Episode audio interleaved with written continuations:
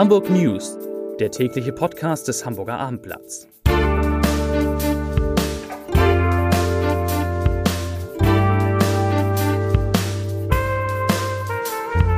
Herzlich willkommen zum täglichen Podcast des Hamburger Abendblatts. Mein Name ist Lars Heider. Heute ist einer meiner Studiogäste Kai Diekmann, der ehemalige Bild-Chefredakteur. Wir werden noch einmal über die Online-Marketing-Rockstars sprechen, aber es geht in dieser Sendung auch um Dienstfahrräder für Beamte, um Jürgen Klopp und den HSV und um Hammer Brooklyn. Hammer Brooklyn heißt es, glaube ich, richtig. Das wird nachher uns Matthias Icken erklären. So, nun geht es erstmal los mit drei sehr, sehr überraschenden Meldungen. Überraschung Nummer eins. In Hagenbeck ist ein Walrossbaby zur Welt gekommen. Das ist deshalb so überraschend, weil es eigentlich erst für Juni angesagt war. Überraschung Nummer zwei. Der Wissenschaftsrat hat Hamburgs Universität gelobt. Sie sei deutlich besser als vor wenigen Jahren. Und Überraschung Nummer drei. Der HSV hat ja aus Kiel einen neuen Spieler verpflichtet, David Kinzombie. Und da ist bekannt geworden, ein besonderes Detail aus dem Vertrag. Sollte der HSV in den nächsten vier Jahren deutscher Meister werden, muss der HSV Holstein Kiel nochmal 250.000 Euro extra bezahlen. Heute ist, und da freue ich mich sehr, einer der liebsten und wirklich nettesten Kollegen zu Gast, den ich in meiner äh, Laufbahn kennengelernt habe. Das muss man vielleicht manchmal dazu sagen, wenn man von einem ehemaligen Bildchefredakteur vielleicht einige ein, äh, ein anderes Bild haben. Lieber Kai Dickmann, schön, dass du da bist heute. Du bist warum in Hamburg? Was hast du heute in Hamburg gemacht? Damit ich dir weiter zuhören kann. Am liebsten hätte ich es jetzt, wenn wir darauf auf deinem Eingangsstatement ein wenig äh, elaborieren Ja. könnten und ich dir einfach die nächsten 20 Minuten Ja. dich bitte dieses Statement doch mal ausführlich. Äh, Das mache ich gern dann an einem anderen. Nein, warum bin ich in Hamburg? Äh, ähm, Online-Marketing Rockstars, äh, diese wahnsinnige Messe, ich weiß gar nicht, was es ist, Messe, Event, äh, äh, Kirmes. Und ähm, da habe ich die Einladung bekommen, heute Yuval Harari auf der Bühne zu interviewen. Einen der angesagtesten Bestseller-Autoren der Welt. Äh, nicht nur einer der angesagtesten Bestseller-Autoren, sondern wahrscheinlich einer der ähm, im Moment ähm, auch besten Historiker, äh, hat drei Bücher geschrieben, äh, Sapiens, Homo Deus und äh, 21 äh, Lessons for the 21st äh, Century über die Zukunft, die Vergangenheit und die Gegenwart, hat einen sehr eigenen Blick auf das, was passiert. Äh, Barack Obama empfiehlt ihn äh, äh, als Lektüre. Sein letztes Buch ist von Bill Gates in der New York Times besprochen worden und als er äh, im vergangenen Jahr in Davos war, äh, ähm, zwischen dem Auftritt von Angela Merkel und Emmanuel Macron, äh, ähm, hat er im Green Room Angela Merkel getroffen und sie ist brav zu ihm gegangen, hat sich vorgestellt, ich bin die deutsche Bundeskanzlerin. Sehr schön. Und ich fand es, ich habe mir heute angehört, ich fand zwei Sachen bemerkenswert. Das eine waren die Socken, grüne Socken mit lilafarbenen Punkten, ausgesucht von seinem Ehemann, wie du ihn damit entlockt hast auf der Bühne. Und das andere war, dass er sagte, er, oder du hast es gesagt, er hat das bestätigt, er meditiert zwei Stunden am Tag. Ja, das war ähm, eine der Dinge, die ich im äh, Vorfeld über ihn nachgelesen hatte. Und als er dann aber in den Green Room kam, also eine Stunde äh, vor dem Beginn unserer Diskussion auf der Bühne, saß er tatsächlich dort auch hinten äh, und äh, meditierte und ließ sich auch nicht ähm, ansprechen. Ja, die Socken passten tatsächlich nicht ins Bild. Und da wir ja über Algorithmen gesprochen haben und er äh, ja voraussagt, ähm, dass wir an der Schwelle stehen zu einer ähm, revolutionären Entwicklung, dass nämlich in dem Moment, wo äh, die Erkenntnisse von Biotech äh, mit der Computing Power und der Möglichkeit, umfassend Daten zu analysieren, zusammentreffen, äh, sozusagen der Mensch äh, gehackt wird, dass es also möglich ist, äh, Algorithmen zu entwickeln, die dich äh, besser kennen, als du dich kennst, die äh, dir sagen können, wer ist der richtige Partner, was ist dein richtiger Beruf. Und ich hatte den das war dann die Frage, wo ich ihn gefragt Ja. habe, passt da alles zusammen, aber welcher Algorithmus hat ihm die Socken äh, empfohlen, die er heute ich, trug? was ich interessant fand, du fandest, du fandest es gar nicht erschreckend, dass es einen Algorithmus gibt, der dich besser können könnte, als du dich selber. Naja, ich habe ihm das Beispiel äh, gesagt und ähm, er hat ähm, letzte Woche ein Gespräch mit Mark Zuckerberg Mhm. geführt, was dann auch veröffentlicht worden ist, in dem er vorausgesagt hat, dass auch selbst die Partnerwahl, also die Frage, wen heirate ich, äh, irgendwann vom Algorithmus entschieden wird. Und ähm, da muss man noch ganz ehrlich sagen, äh, äh, in, in Deutschland wird heute jede, ich glaube in der Großstadt jede zweite, auf dem Land jede dritte Ehe geschieden, äh, weil wir immer noch nach dem Zufallsprinzip äh, in unserer physikalischen Welt äh, jemanden treffen, von dem wir glauben, dass er zu uns passt. So, die Statistik dokumentiert ganz deutlich, dass wir uns da offenbar massivst vertun. Ähm, wenn ein Algorithmus in der Lage ist, äh, mir hier eine andere Empfehlung zu geben, ist das ja nicht nur etwas, was äh, zwingend von Nachteil sein muss. Wenn dir ein Algorithmus gesagt hätte, werde lieber nicht Chefredakteur, wärst du dann trotzdem Chefredakteur geworden, oder? Ähm, naja, das ist dieses spannende, ähm, das Bauchgefühl äh, versus Erkenntnis. Wir, wir neigen ja als äh, Menschen dazu, auch immer wieder die gleichen Fehler zu machen. Das heißt, wir haben bestimmte Gewohnheiten, mhm. äh, von denen wir uns dann nicht lösen. Äh, am Ende hat er natürlich recht. Es geht äh, äh, ähm, darum, jede technologische Entwicklung, jede technische Erfindung, übrigens seit der Erfindung des Feuers, hat natürlich zwei Seiten, äh, es sind immer zwei Seiten der gleichen Medaille. Ähm, es ist unglaubliche positive Konsequenzen und es kann natürlich auch äh, missbraucht werden. Ne? Ich sage immer, ähm, ein Messer. Ne? Meine Frau kann mir mit dem Messer einen, äh, äh, ein Marmeladenbrötchen schmieren. Hm, sie kann Würde mir sie das machen? durchschneiden. Würde sie das machen? Ich hoffe noch, ist sie äh, in dem Zustand, dass sie mir ein Marmeladenbrötchen okay, schmiert. Ja. So, und, und darum geht's eigentlich. Okay. Und, und er macht darauf aufmerksam, dass wir allerdings hier an einer Entwicklung sind, wo eben die, die Folgen äh, umfassender sein können, als das alles, was wir bisher äh, an technischer Entwicklung gesehen haben. Und er rät uns allen, sorgt dafür, dass ihr euch so gut wie es geht, selber kennt. Das ist ja auch der Grund, warum er meditiert. Er sagt, ja. das ist eigentlich, äh, darum geht es, seitdem es den Menschen gibt, in allen Philosophien, in allen Religionen, äh, sich selbst so gut wie möglich kennenzulernen. Und ähm, deshalb nimmt er sich eben jeden Tag auch diese Zeit, äh, zwei Stunden zu meditieren. Wie ist es bei dir? Ähm, äh, ich bin nicht der äh, derjenige, der meditiert. Ähm, ich laufe regelmäßig. Äh, und Was eine Art von Meditation sein kann, also von, von, von innerer Beschäftigung mit sich selbst. Ja, genau. Also wo man wirklich dazu kommt, äh, bestimmte, über bestimmte Dinge nachzudenken. Und ähm, ich käme auch nie auf den Gedanken, mit Musik auf den Ohren äh, zu laufen, um mich abzulenken, sondern es geht tatsächlich darum, dann auch alles aufzunehmen, äh, zu hören, äh, die Vögel und sich eben auch zu konzentrieren auf das, was man tut, das Laufen und dann auch in der Lage sein, über mal äh, Dinge nachzudenken. Das Handy ist dann da dabei bei dir? Äh, das Handy ist aus einem ganz einfachen Grund dabei, ähm, weil ich natürlich mich selber vermesse ja. in dem, was ich tue und deswegen über Runtastic wissen will, äh, wo ich stehe, was ich schaffe und ich natürlich auch in einer sportlichen Competition mit meiner Gruppe stehe ja. und wir dann immer abgleichen können, wer in diesem Monat wie viel gelaufen ist.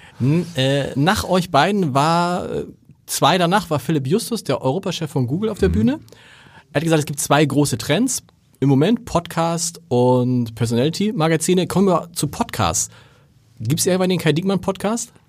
Ähm, also ich glaube nicht, ähm, dass es den Kai Diekmann Podcast gibt, weil ja meine ähm, Tätigkeit inzwischen etwas anderes ist. Ich bin ja nicht mehr äh, im täglichen Journalismus, sondern mache ähm, ein etwas anderes Geschäft. Aber tatsächlich, Podcast ist ein Riesenthema und wir sehen das eben auch bei Story Machine, mhm. ähm, dass die... Deine neue Firma? Genau. Also neu, du ja. neu ist die Firma gar nicht mehr, aber ja, ja doch. Dass die Nachfrage nach Podcast okay. äh, tatsächlich gestiegen ist, weil es natürlich auch etwas sehr ähm, intuitiv, äh, intuitiv Gottes Willen, schwieriges Wort. Ja, intuitives. Fürs äh, ähm, äh, Erlebnis ist ja. einfach ähm, äh, zu hören. Es ist auch natürlich auch viel einfacher, als beispielsweise etwas lesen zu müssen. Ne? Wir mhm. wissen, äh, äh, Lesen ist gegen die Struktur des menschlichen Gehirns. Lesen ist Arbeit äh, wann immer wir Blickverlaufskurven machen oder gemacht haben früher in der Zeitungswelt, um festzustellen auf der Seite 1 in der Zeitung, was lesen denn oder wohin gucken äh, die Leute als allererstes, dann ist es niemals der längste Text, ne, weil ähm, es signalisiert unserem Gehirn, Achtung, ich muss etwas dekodieren, das ist Arbeit und deswegen äh, fangen wir alle immer zuerst mit den kürzeren Texten ja. an oder auf Bilder äh, zu schauen. Ähm, und hören ist natürlich an der Stelle viel einfacher und deswegen ist das so ein erfolgreiches Format und ich glaube eben auch an den, äh, auch mit den neuen Devices, ob das nun Alexa ist oder andere, äh, dass das ein großer und erfolgreicher Trend ist. Wie immer hängen wir in Deutschland ein bisschen daher, wenn wir sagen, es ist ein großer Trend. Naja, der Trend ist in den USA seit drei Jahren da. Genau. Gabor Steingart macht in Berlin eine offensichtlich eine Art Podcast Schmiedefirma will bis Jahresende zehn Podcasts machen, hat Michael Bröker, den Chefredakteur der Rheinischen Post, dahin geholt. Springer steigt da ein mit 40 Prozent. Ähm, sind die größenwahnsinnig? Also ist Gabor Steingart jetzt äh, Ach, Tick mal, größenwahnsinnig? Ich hatte erst was ganz anderes gehört. Ich hatte gedacht, er wird jetzt Flussschiffer. Ja, und, äh, weil sie sitzen auf hat einem... seinen Bootsführerschein genau. gerade gemacht. Äh, nein, im Ernst. Ich bin der äh, allergrößte Fan von äh, Gabor Steingart und ich glaube, dass er gerade ein, ein Medium völlig neuen Typs entwickelt, eben auch an der Marke festmacht, wenn wir über Personality gesprochen ja. haben. Gabor Steingart steht mit, äh, für eine bestimmte Haltung, steht für bestimmte Inhalte und ähm, Gabor Steingart ist für mich äh jeden Morgen tatsächlich Pflichtlektüre. Ähm, äh, ich mag auch seine Podcasts sehr gerne, vor allem nachdem ich ihm äh, empfohlen habe, äh, mich nicht zu zwingen, den Podcast in Gänze äh, hören zu müssen, um einen bestimmten Gesprächspartner mitzubekommen, sondern seitdem er es möglich gemacht hat, auch innerhalb des Podcasts verschiedene Gesprächspartner direkt ansteuern zu können, finde ich es großartig, weil ich habe mitunter nicht die 35 Minuten, die ich brauche, um alles zu hören, aber die 10 Minuten für das äh, äh, Gespräch, was mich interessiert, die habe ich immer. Ich mache immer darauf einig, äh, äh, darauf aufmerksam, äh, Gabo, es heißt äh, äh, Steingarts Morning Briefing. Ja denk dran, Briefing, und das ist kein Longing, äh, das, no, äh, das ist das etwas, worauf, äh, wo ich hoffe, dass es dabei bleibt, dass es auch wirklich so consumable ist, also in einer bestimmten Zeit mit bestimmten Schwerpunkten. Ich glaube, dass das ganz erfolgreich wird, was sie da machen und vorhaben. Kai, ich danke dir, dass du hier warst. Wir müssen auch gucken, es darf nicht zu lang werden. Der tägliche Podcast darf auch nicht zu lang werden. Gibt es tägliche Podcasts, die du schon hörst? Ähm, so viel äh, gibt's in Deutschland noch gar nicht, ne? Äh, so, tatsächlich, du hast recht, so viel gibt's noch nicht. Also wen ich äh, regelmäßig äh, gehört habe und immer noch höre, ist Christoph Käse, okay. sehr, der sehr früh damit angefangen hat, auch thematische, spannende Podcasts zum ganzen Thema Digitalisierung aber zu machen. Aber macht er täglich? Nee. Ähm, der macht das nicht täglich, nein, ja. aber den habe ich mir immer thematisch. Okay. Äh, aber tatsächlich gucke ich jeden Tag, was ist bei Gabor, ja. was ich mir jetzt anhören möchte und muss. Vielen Dank für den Besuch. Vielen Dank, lieber Lars. Drei liebe Kollegen sind bei mir heute im Studio, um über drei interessante Themen zu sprechen. Wir fangen an mit Matthias Icken, stellvertretender Chefredakteur des Hamburger Abendblatts und der Top-Experte zum Thema Hammer Brooklyn. Hamburg redet über Hammer Brooklyn. Matthias, was ist das genau? Das ist, äh, würde ich sagen, nicht weniger als die Elbphilharmonie des digitalen Wandels. Das ist der Ort, an dem Hamburg versuchen will, den digitalen Wandel eine Heimat zu geben. Dort sollen Unternehmen, Experten, Wissenschaftler, Kreative zusammenkommen und an digitalen Lösungen für verschiedene Unternehmen arbeiten. Und die Pläne gibt es schon ein bisschen länger. Da baut man, will man, glaube ich, einen Pavillon aus, von einer Expo in Hamburg aufbauen. Genau. Und dann lagen sie aber brach, weil es, sagen wir mal, ein bisschen Streit gab zwischen denen, die das äh, auf die Wege bringen, in die, in die Wege leiten wollten. Ein bisschen Streit ist schön, das ist so, dass die Elfe nämlich ein bisschen teurer geworden ist. Es hat richtig gekracht hinter den Kulissen. Also es war am Anfang halt ein Dreiergespann. Drei Musketiere sind losgezogen und haben sich auf dem Weg bitter zerstritten. Das war einmal der kreative Matthias Müller-Using. Das ist der HWWI-Chef ähm, Henning Vöpel und dann der Seniorpartner von Roland Berger, Björn Bloching. Und die drei hatten am Anfang die Idee, haben es auf den Weg gebracht und sich auf dem Weg dahin dann über die Art und Weise, wie dann diese Gesellschaft aussehen soll, heftig zerstritten. Es ist jetzt dem Senator gelungen, die drei wieder einzunorden. Dem Wirtschaftssenator? Genau, dem genau. Wirtschaftssenator Michael Westhagemann.